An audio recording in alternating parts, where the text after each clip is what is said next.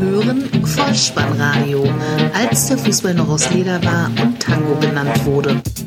Herzlich willkommen und hallo zum Vollspannradio, der Podcast unter dem Motto, als der Fußball noch aus Leder war und Tango genannt wurde. Mein Name ist Dirk, auf Twitter unter Vollspannradio und @spike_deh unterwegs und ich begrüße euch ganz recht herzlich zur 185. Ausgabe des Vollspannradios, der VSR 159 mit dem Titel Netzroller, die Nachlese zum Spieltag Nummer 21. 15 Tore am remieträchtigen Karnevalswochenende. Ein Hauptstadt-Youngster erzielt seinen ersten Treffer im Oberhaus und eine Vertragsverlängerung wird am Valentinstag zur Herzensangelegenheit. Gute Unterhaltung. Die Momente des Spieltages. Es gibt ja so Spieltagsansetzungen, da kann man die Eröffnung geflissentlich übersehen. Leipzig gegen den FC Augsburg, Halbzeitstand 2 zu 0, am Ende 2 zu 1 unter der Regie von Schiedsrichter Zweier aus Berlin. Ein ungefährdeter Sieg der Sachsen, so schien es lange Zeit. Erst in der Schlussphase kamen die Fuggerstädter noch zum Anschlusstreffer. Da wurde es noch einmal spannend. Leipzig vom Start weg dominant. Ein Nkunku-Freistoß. Olmo jagt den Nachschuss über das Gehäuse in der 23. Nach einer halben Stunde drei gelbe Karten für Augsburg, gesunde Härte. 33. Spielminute. Mukiele treibt an. Haidara setzt im Zentrum Olmo ein. Der scheitert an Jekiewicz. Den Abpraller will Oxford klären und trifft dabei den nachsetzenden Mukiele. Es gibt Strafstoß für Leipzig. Olmo tritt an, zielt flach nach links. Giekewitsch hat den Ball, doch der Schiedsrichter lässt den Strafstoß wiederholen, weil der Torhüter bei der Ausführung des Schusses bereits vor der Torlinie stand. So hat Olmo also einen zweiten Versuch, schießt wieder nach links, diesmal aber etwas höher und mit mehr Schmackes 1 zu 0, 38. für Leipzig. Kurz vor der Pause erhöhen die Hausherren Fehler in der Hintermannschaft der Herrlich Elf. Sie bekommen das Leder nicht geklärt. Pausen geht dazwischen, hat das Auge für Nkunku. Der trifft den Ball gar nicht richtig. Die Kugel geht aber dennoch über die Linie 2 zu 0, 43. Halbzeitstand. Die zweiten 45 Spielminuten weitgehend ereignislos. Die Gastgeber verwalten die Partie und dann kommt Pedersen in der 75. einmal über links, zieht in den Strafraum mit viel Tempo und wird von Konate getroffen. Schiedsrichter Zweier zeigt zum zweiten Mal an diesem Abend auf den Strafstoßpunkt, diesmal für den FCA. Obwohl Gulaschi mit den Fingerspitzen noch am Ball ist, trifft Caligiuri zum 2 zu 1 Anschlusstreffer 77 kann Leipzig den alten Abstand wieder herstellen. Pausen per Kopf scheitert er in der 78. an Jekiewicz und im Kunku in der 85. am Pfosten. Gulaschi kann wiederum einen Gummischuss in der 90. entschärfen und Klostermann unterläuft in der dritten Minute der Nachspielzeit 90 plus 3, also fast noch ein Eigentor. Am Ende bleibt es beim verdienten 2 zu 1 Sieg für Leipzig gegen Augsburg. Randnotiz. Der französische Innenverteidiger Dayot Upamecano hat eine Ausstiegsklausel im Vertrag und dank dieser wechselt er für kolportierte 42,5 Millionen Euro von Leipzig zum FC Bayern München. Das jedenfalls bestätigte Bayerns Sportvorstand Hassan Brazzo Salihamidzic der Zeitung mit den großen Buchstaben. Hinein in den Samstag 15.30 Uhr Bundesliga-Konferenz Borussia Dortmund gegen die TSG 1899 Hoffenheim 2 zu 2 der Endstand 1 zu 1 nach 45 Minuten. Bastian Dankert aus Rostock, der Unparteiische. Eine etwas müde Anfangsphase. Holland scheitert in der zehnten an einer Fußabwehr Baumanns. Auf der anderen Seite schwache Hits.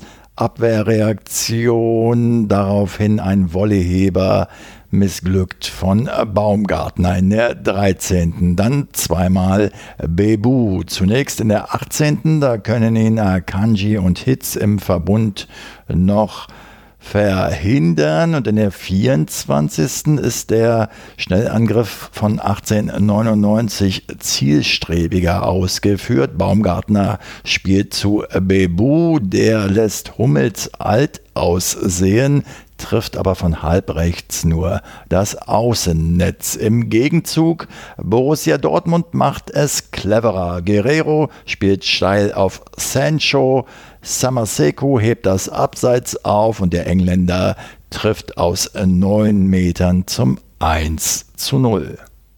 Schwarz-Gelb danach mit der Möglichkeit, das Ergebnis höher zu schrauben. Zunächst zögert Bellingham zu lang mit dem Abschluss, so dass Posch noch verteidigen kann. In der 30. dann na, gab es einen Foul im Strafraum von Vogt an Horland. Dankert gibt keinen Strafstoß. 31. Dabur startet und Rudi hat das Auge für ihn. Halbrechte Position, 8 Meter Torentfernung, linkes Eck 1 zu 1, Torschütze Dabur. Pausenfazit, beide Seiten mit anfälliger Defensive, daher gab es dann doch einige Chancen zu sehen. Der BVB auf der Suche nach Struktur und Spielkontrolle. Wieder an Pfiff, 51. Flanke von Rudi auf den ersten Pfosten, dort verpasst der Stürmerkollege Bebu, allerdings faustet BVB-Keeper Hitz den Angreifer an und so prallt die Kugel doch noch ins Netz 1 zu 2. Der Norweger Horland antwortet schnell in der 59. mit einem Treffer. Das Tor wird aber zu Recht wegen Abseits nicht anerkannt. Die Gastgeber seltsam löchrig in der Hintermannschaft.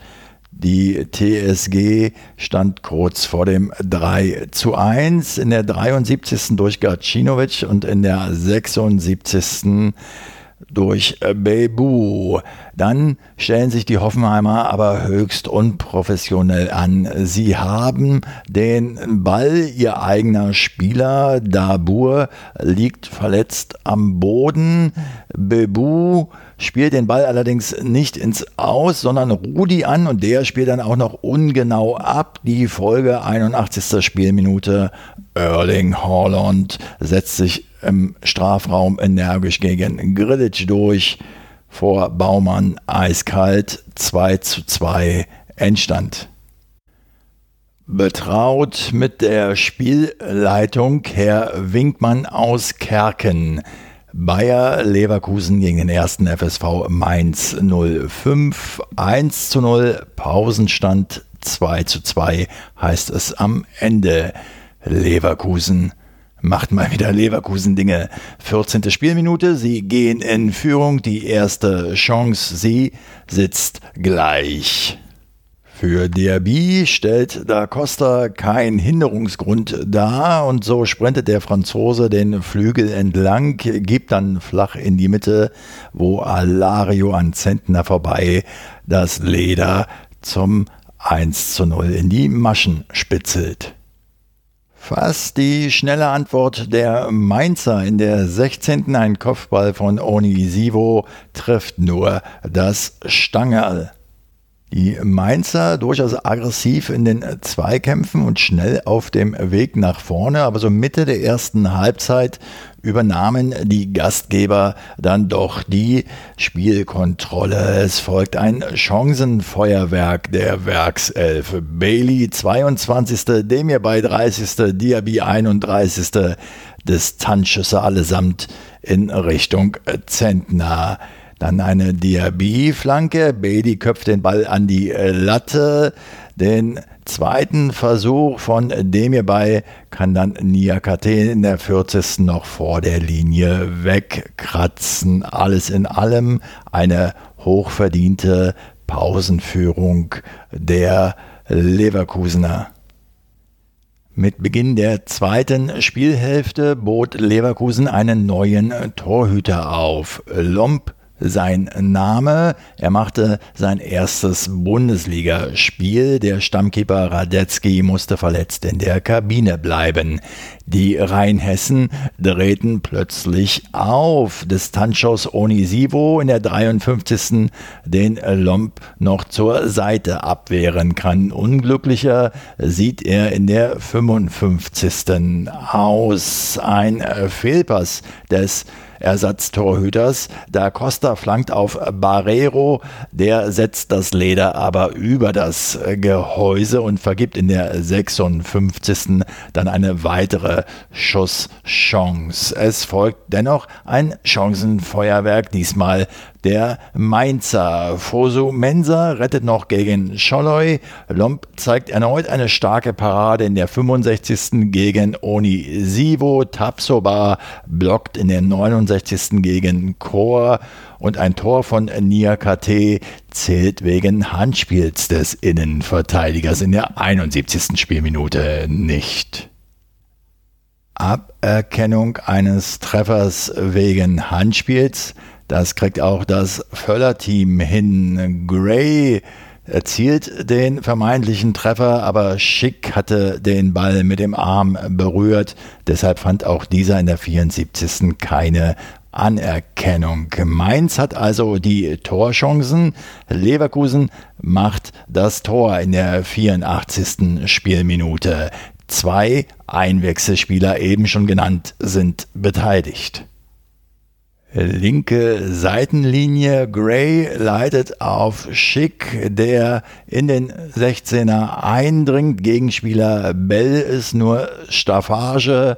So ist der Stürmer durch und trifft mit Tunnel gegen Zentner zum 2 zu 0 zwei Einwechselspieler mit Torbeteiligung. Äh, die hat der erste FSV Mainz 05 doch auch aufzubieten. 89. Spielminute. Glatzel erzielt seinen ersten äh, Bundesliga-Treffer. Es steht nur noch 2 zu 1. Zweite Minute der Nachspielzeit. 90 plus 2 also. Die Heimmannschaft mit Ballverlust und defensiv unterbesetzt. Bell flankt aus dem rechten Halbfeld. Bender will klären. Genau auf den Fuß von Stöger. Ein Österreicher, der sich bedankt und an Lomp vorbei ins rechte Eck trifft. 2 zu 2. Wie hoch dürfen die Erwartungen an ein Spiel sein, wenn deren Akteure Schmidt gegen Schmied oder umgekehrt heißen? Genau, Werder Bremen gegen SC Freiburg 0 zu 0. Der unparteiische Herr Gräfe aus Berlin. Werder Bremen defensiv stabil, der SC Freiburg defensiv stabil und dennoch gab es Torgelegenheiten. 36. Velkovic mit Kopfball aus wenigen Metern nach Hereingabe von Möwald. Er scheitert an Keeper Müller. Bremen war etwas besser in der Begegnung. Der Ball lief besser in den eigenen Reihen und sie kamen zu Gelegenheiten. Rashica aus spitzem Winkel, 39. scheitert an Keeper Müller wie vorher schon Velkovic. Danach in der 45. ein schöner Spielzug über die linke Seite. Rashica rutscht leicht weg.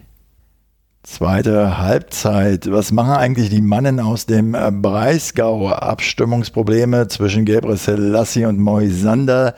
Grifo mit Schlenzer nur knapp am Kasten äh, vorbei. 77. Spielminute. Ein Kracher von Höfler. Pavlenka vor die Füße von Pedersen. Das muss doch das muss doch jetzt aber, aber der Joker war derart überrascht aus kurzer Distanz bekam er die Kugel nicht aufs Tor. Zum Abschluss habe ich noch einen Schmied für euch, den Freiburger, dessen Schuss Pavlenka in der 83. noch aus dem Eck kratzt, torlos 0 zu 0. Dann kommen wir so langsam zum Berlin-Teil an diesem Spieltagswochenende. Lasst mich diesen mit einer privaten Anekdote einleiten.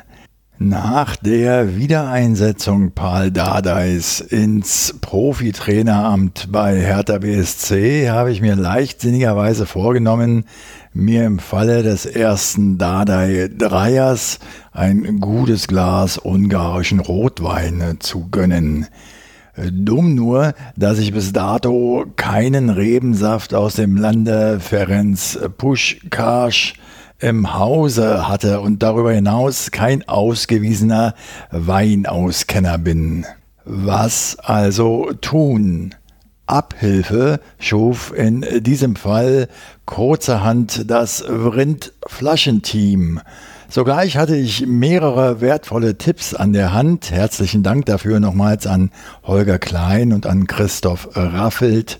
Die Vrind-Flaschen-Episode WR 1185 sei in diesem Zusammenhang an dieser Stelle empfohlen.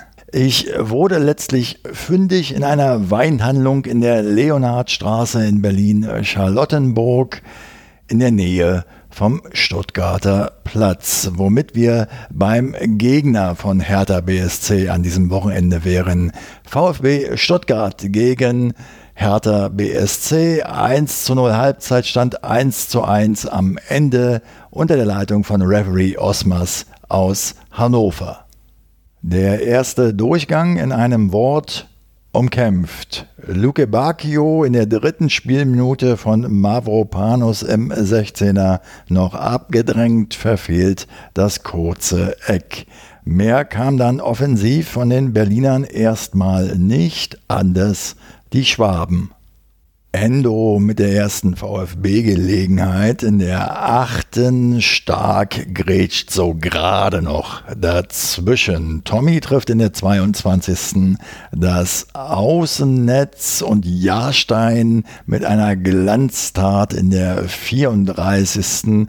nach einem Eckball und einem anschließenden Kopfball von Mavropanos. Dann schoss sich der Stuttgarter Kalajdzic so langsam warm. Erst ließ er per Kopf in der 38. und dann per Fuß in der 40. einen Hochkaräter liegen und danach traf er zum 1 zu 0 Pausenstand. 45 plus 1, erste Minute der Nachspielzeit bereits. Es gibt einen Freistoß für den VfB Stuttgart. Über die Berechtigung dieses Freistoßes kann man aus Berliner Sicht allerdings durchaus diskutieren, jedoch die Pfeife des Schiedsrichters ist Gesetz und so tritt Sosa die Freistoßflanke etwas verzögert, findet den Kopf von Kalajdzic, der per Flugkopfball den Halbzeitstand von 1 zu 0 herstellt. Es gab bei diesem Treffer eine sehr lange Abseitsprüfung des Video Assistant Referees, weil dieser Freistoß, wie gesagt, verzögert ausgeführt worden ist und dadurch fast die eigenen Stuttgarter Spieler in die Falle gelaufen wären. Am Ende wurde wohl entschieden, dass der Fuß des Berliner Spielers Piontek wo so gerade noch ein mögliches Abseits aufgehoben hatte. Nun möchte ich nicht schon wieder die Leier der eigenen Stürmer am oder im eigenen 16er bemühen, jedoch es passt einfach mal wieder ins glücklose Gesamtbild von Piontek, dass gerade er in dieser für Hertha negativ ausgelegten Situation wieder der entscheidende Akteur war. Piontek erinnert mich als Gesamtbild in seiner Glücklosigkeit mit jedem Spiel mehr an Arthur Wichniarek, der damals in Bielefeld top war und als er dann zu Hertha gewechselt war, er als Flop bezeichnet werden konnte. Zur Pause aber aufgrund der Mehrzahl der Chancen verdiente Stuttgarter Führung Hertha einfach offensiv noch zu harmlos. Der zweite Spielabschnitt plätschert dann zunächst mal so ein wenig dahin, bis in der 58. Minute auf Berliner Seite ein Doppelwechsel stattfindet. Radonjic und Kedira kommen auf das Grün, Piontek und Askasiba verlassen den Rasen und Kunja zunächst auf der linken Seite positioniert, wechselt ins zentrale Sturmzentrum. Nun beginnt die offensiv beste Hertha-Phase. Karasor verliert in der 59. Spielminute einen Zweikampf gegen Kunja im eigenen 16er bereits. Der Ball den kann Kunja über den herauseilenden Kobel heben. Anton eilt noch zurück und köpft das Leder von der Linie. Hertha BSC wird immer stärker, während die Schwaben nur noch verwalten. 79. Spielminute. Ein weiterer Wechsel. Luca Netz wird eingewechselt für Mittelstädt und ich zitiere den Live-Kommentator Jonas Friedrich, sehr geschätzt von mir. Auf Sky sagte er zur Leistung von Mittelstädt, biedere Vorstellung, nix Erinnerungswürdiges. Außerdem kam noch Lecky für Pekarek und in der 82. Spielminute dann ausgerechnet dieser eingewechselte Luca Netz. Eine Halbfeldflanke des eingewechselten Kedira findet den ebenfalls eingewechselten Luca Netz. Der hat etwas Glück bei der Ball-An- und Mitnahme, schießt sich irgendwie selbst an, wie er nach dem Spiel freimütig einräumte. Und dann kann er den Ball aus wenigen Metern über die Linie drücken. 1 zu 1. Es finden im Tennissport ja augenblicklich die Australian Open in Melbourne statt. Aber aus Berliner Sicht war das zweifellos an diesem Samstag der schönste Netzroller. Luca Netz erzielt in seinem siebten Bundesligaspiel seinen ersten Bundesligatreffer. Herzlichen Glückwunsch am Tag der Torerzielung, 17 Jahre 274 Tage alt, damit Herthas jüngster Bundesligatorschütze. Am Ende steht also ein zweifellos respektabler Auswärtspunkt für die alte Dame zu Buche und was meinen ungarischen Rotweinbestand betrifft, Fortsetzung folgt bei Dardai Dreier. Machen wir uns also trotz der bitteren Kälte stocknüchtern auf zum Topspiel in den Wald nach Köpenick, wo der erste FC Union Berlin den FC Schalke 04 empfing. 0 zu 0. Torlos blieb es unter der Leitung von Schiedsrichter Schlager aus Hügelsheim. Die Knappen mit einer ordentlichen Defensivleistung und einem starken Torwächter, der erste FC Union Berlin. Er begann offensiv mutig und ließ im weiteren Spielverlauf so einige gute Torchancen ungenutzt. So scheiterte beispielsweise Unionsstürmer Avoni mit einem zu überhasteten und etwas unplatzierten Abschluss bereits in Spielminute 4. Was gab es sonst noch so im ersten Durchgang zu sehen? Serda aus der zweiten Reihe für Schalke in der 29. und Gentner in der 35. knapp vorbei für die Berliner. In der zweiten Halbzeit dann Union gefährlicher näher am Führungstreffer. Eine kleine Chancenauswahl? Bitteschön. Poyan Palo für die Eisernen in der 52. Kurz vor dem Schuss rutscht er noch weg. In der 58. macht er es dann besser. Vielversprechende Abschlussposition, erzielt jedoch links vorbei. Avonie scheitert aus spitzem Winkel an Schalke-Keeper Fährmann in der 59. Auch Ingwertsen in der 67. und per Kopfball in der 85. nicht erfolgreich. Andrich verzieht in der 73 komplett. Für die Königsblauen Harid mit einer vielversprechenden Freistoßgelegenheit in der 76. und auch Bougelab trifft in der 89. Spielminute nicht mehr den Kasten, den im Übrigen bei den Berlinern Karius hütete.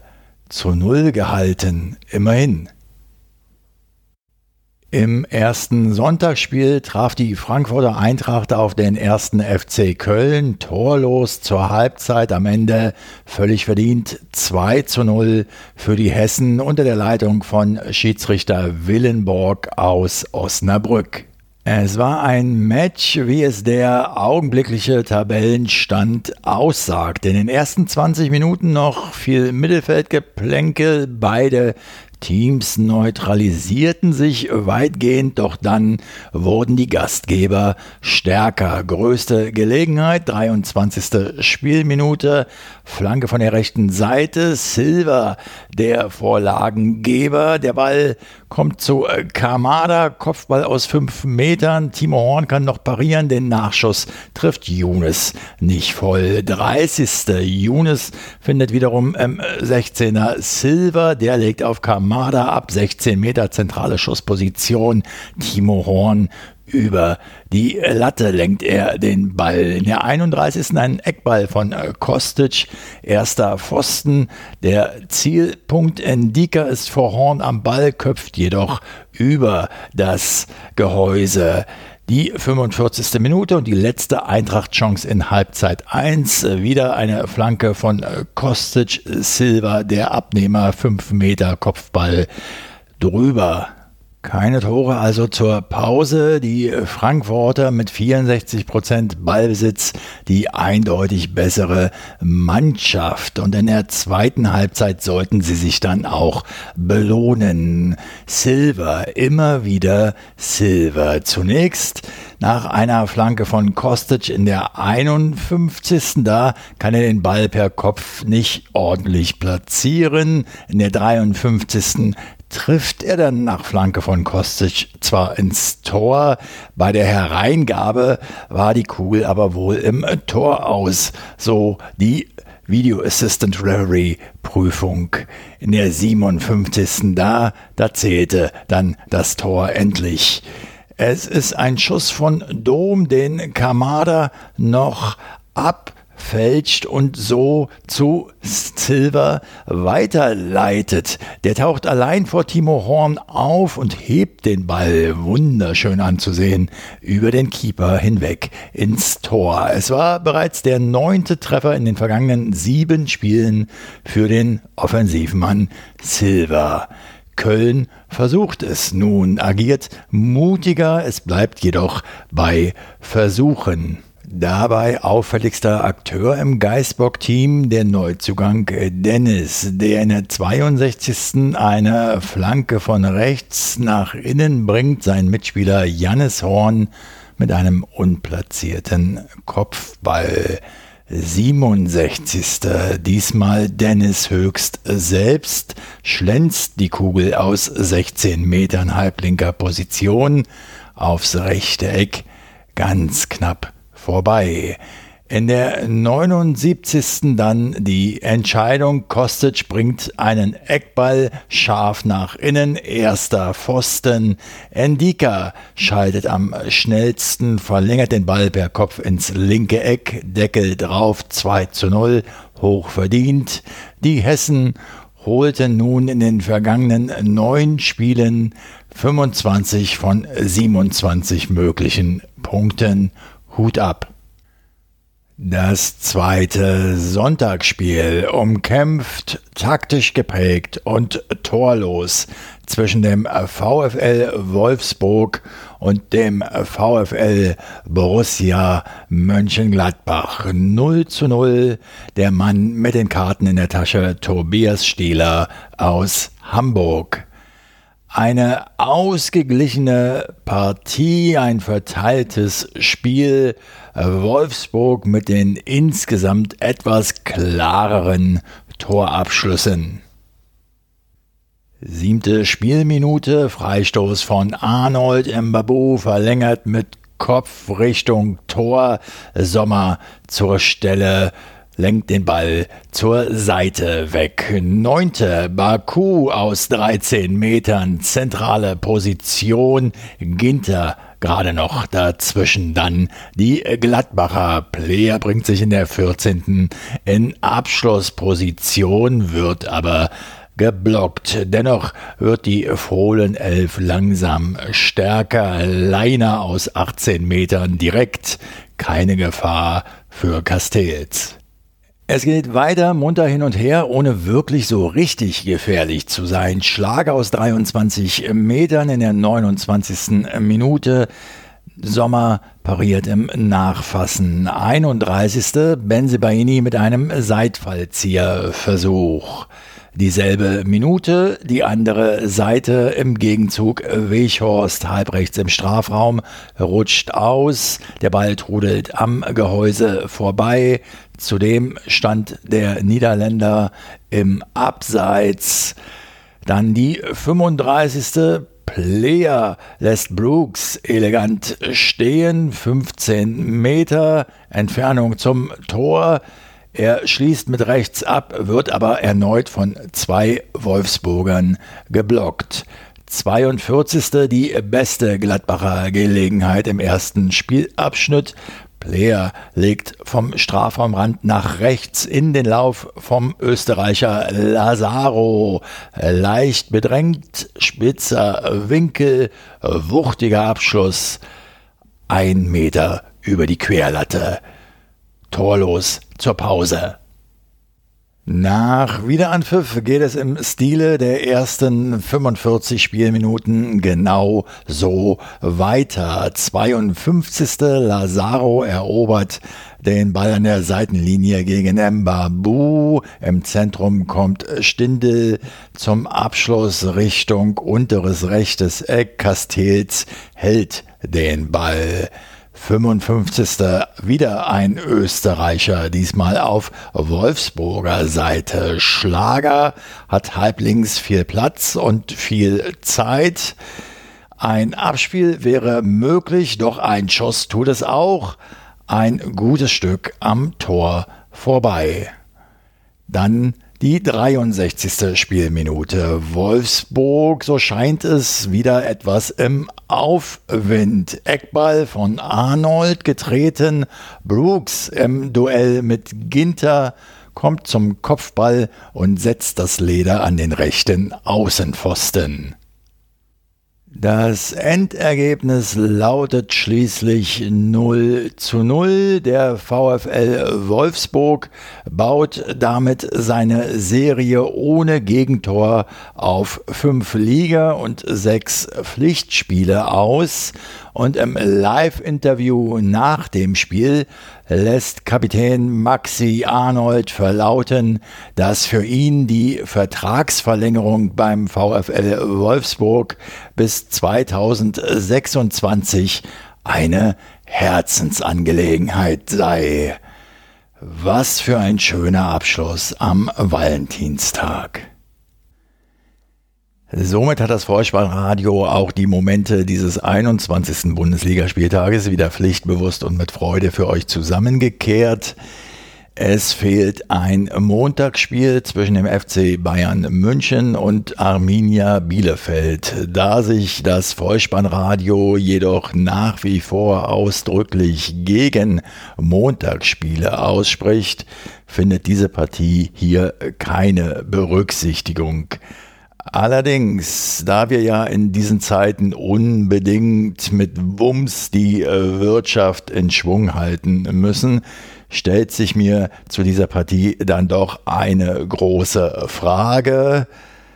Hat der Bundesliga-Aufsteiger aus Bielefeld bereits T-Shirts mit der Aufschrift Weltpokalsieger, Besieger drucken lassen? Das ist gut Deutschland, sage ich dazu nur.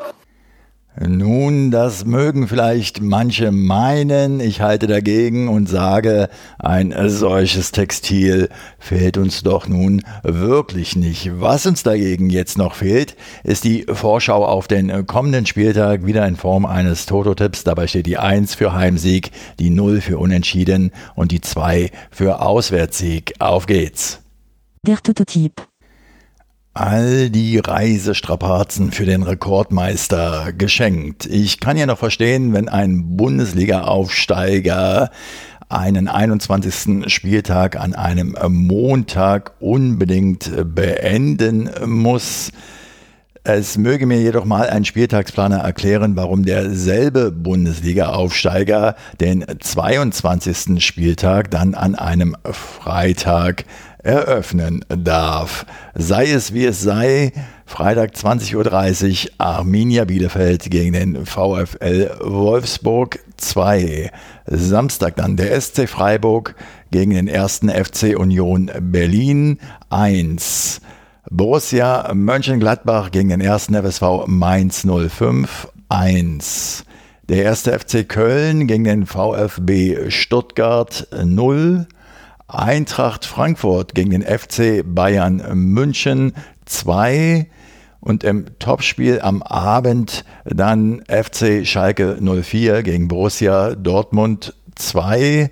Das frühe Sonntagsspiel FC Augsburg gegen Bayer Leverkusen 2.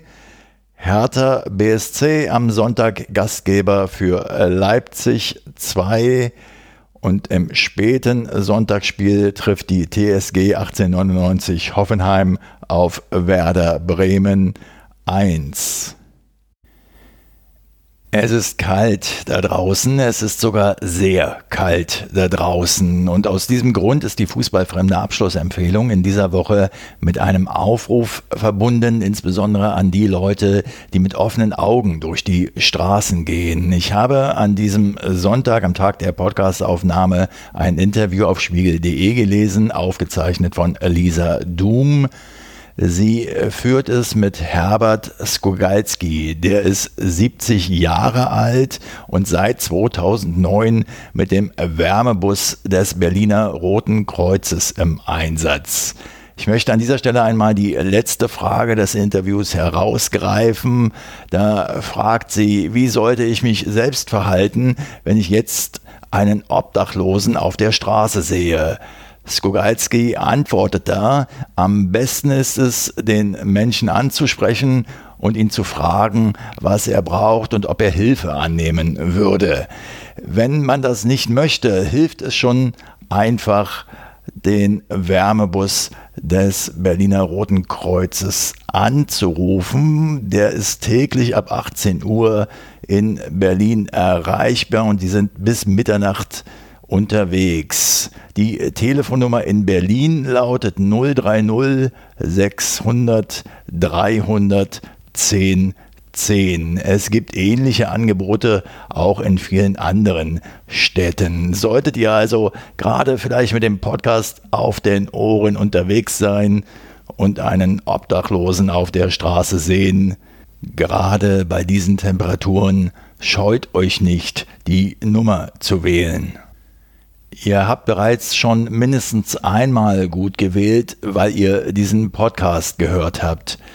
Wenn es euch gefallen hat, dann lasst es mich wissen. Ihr findet alle Kontaktmöglichkeiten auf der Website des Vollspannradios bolzen und truppen.potspot.de. Folgt dem Vollspannradio auf Twitter und abonniert diesen Podcast kostenfrei, denn so verpasst ihr keine weitere Episode. Das Wichtigste aber ist, empfehlt das Vollspannradio gerne weiter, denn das hilft ungemein, es noch sichtbarer zu machen. Ich bedanke mich für eure Zeit, für eure Aufmerksamkeit und für euer Vertrauen in diesen Podcast und verabschiede mich auch heute wieder mit dem Hinweis für den Fall, dass ihr die Kugel mal wieder selbst im Netz unterbringen wollt. Kopf, Innenseite, Außenriss und Hacke. Nein, nur mit dem Vollspann geht er rein. Vielen Dank, bleibt gesund. Ciao. Sie hörten Vollspannradio. Vollspannradio. Vollspannradio. Vollspannradio. Vollspannradio.